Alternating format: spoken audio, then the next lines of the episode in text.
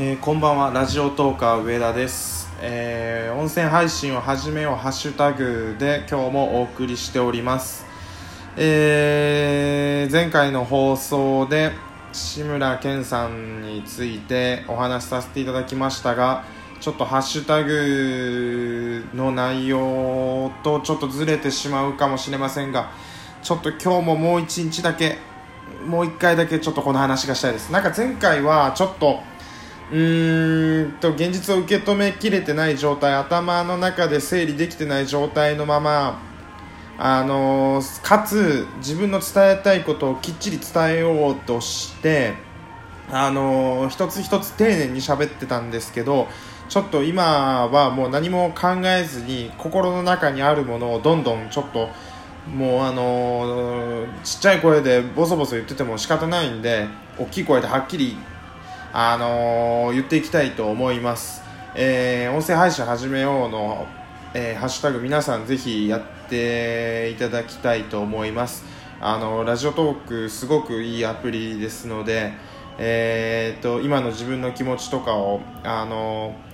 どんどん発信することがこれからの時代必要になってくると思いますしまたいろんな情報をね、あのー受け取ることもできますからぜひこの機会に、あのー音声配信始めてみましょう。で今回も、あのー志村さんの話になるんですけどなんかもうこう真面目に喋ろうとして志村さんっていうのも嫌なんですよね。もうテレビ見ながら志村ね志村後ろなんてその昔の8時だよ全集合見てたら言われてるわけじゃないですか。志村後ろってその小学生の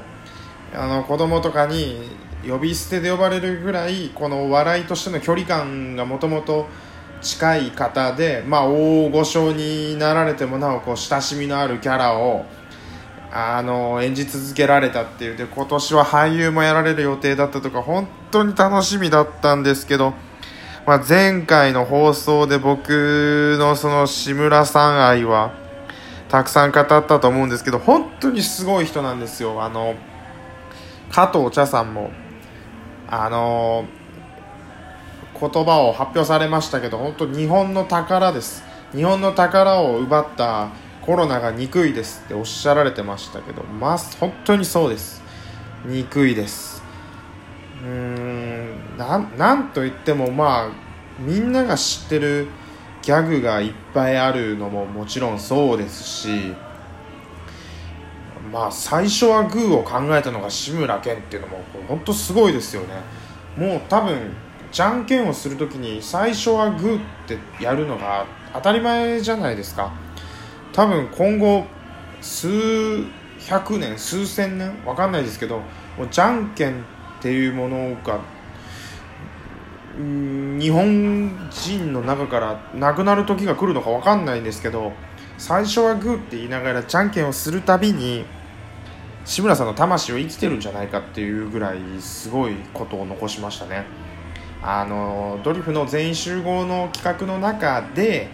中本浩二さんと一緒にこうじゃんけんをして負けたら罰を食らうっていうコントがあるんですけどそこで最初はグーってやったのがテレビで最初にやったのが志村さんでそこから広まったって言われてるんですけどいやそんなすごい方がくなられたっていういや本当にショックです。いやーでもたくさん笑わせてもらいましたしね。いや本当唯一心残りなのはあのー志村婚志村魂と書いて志村婚と読むはずです。志村婚で合ってると思います。はい。あの舞台に1回でいいから行ってみたかったです。何回か行こうと思ったんですけどなんかちょっと一人で行く勇気が出なくて友達誘ったら予定が合わなくって行かないっていう風になったんですけど本当にバカでしたそのことに関しては。一回行けばよかったです。いやー本当に。生の志村けんを見たかったですね。生のコント。生のコントが見たかったです。東京と大阪とあと地方でもやってたんですかね毎年夏ぐらいにやってるんですけどいやーそれを見なかったそのテレビの志村さんしか見てこなかったんでそれが残念です。いやもう新しいコントや楽しいお話ね聞けないって思うと辛いですね。最近はあの千鳥の大悟さんと志村さんが仲良くって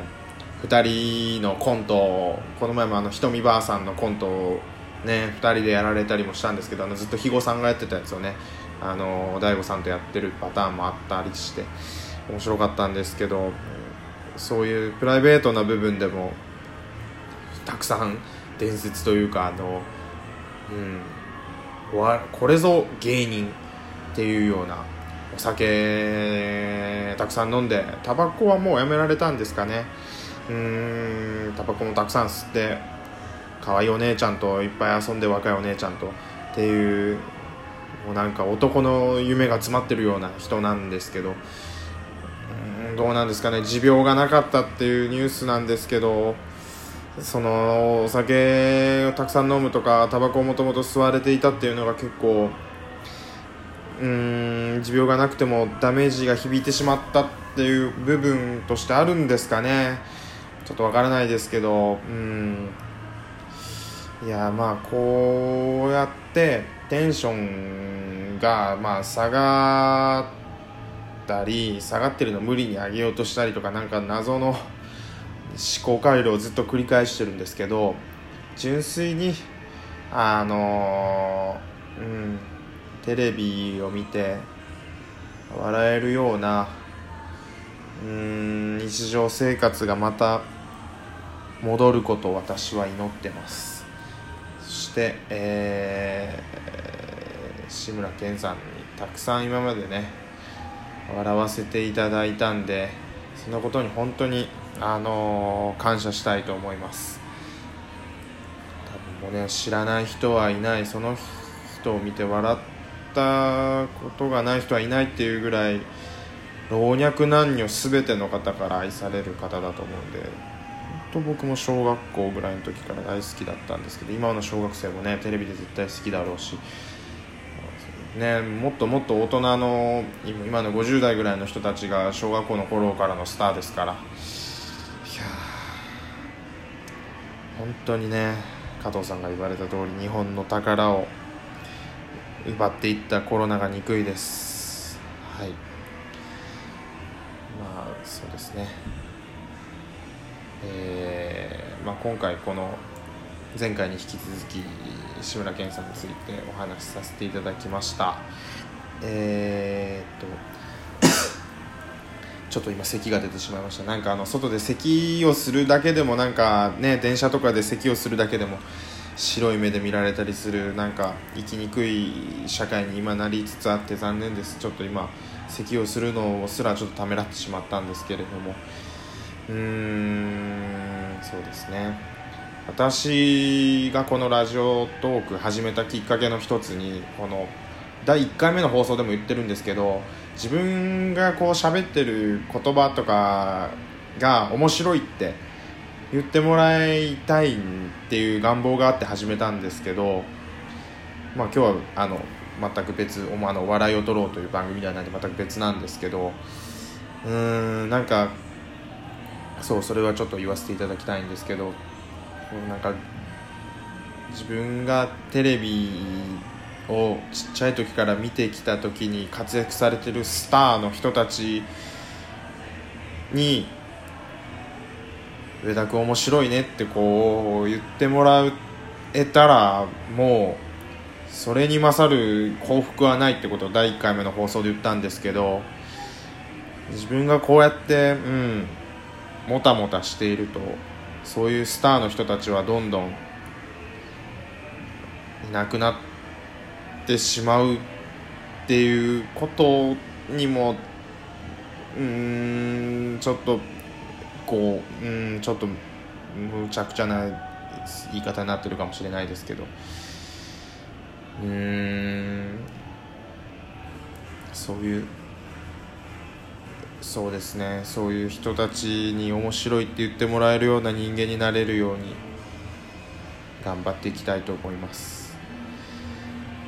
普段あの私はあの仕事をしながら仕事が終わった後の時間を使ってこうやってラジオトークをやってるんですけれどもえー、とまたあの明日以降もですね、えーまあ、ガラッと切り替えてあの笑って楽しんでもらえるような番組やっていきたいと思います。あの基本的に普段やってる番組はラジオトーカー上田の夜中に聞いてほしいラジオっていう番組で夜中に聞くじゃないと言えないような恥ずかしいこととか下世話なこととか本当下ネタのオンパレードみたいな番組なんでぜひあの普段の番組も聞いていただけたらなと思います。今日はちょっとこういう特別というかあのいつもと違う感じでお届けしたんですけれどまたぜひ聞いていただけたらと思います。あの一人で喋るよりも誰かと喋りたいなと思ってるんでちょっと次回以降は2人喋り3人喋り複数でのお話の方が聞きやすい方も多いと思うんでそっちの方にもチャレンジしていきたいと思うんでぜひお楽しみにしていただければと思います。あと歌ってみようのコーナーもね音声配信でできる可能性の一つとして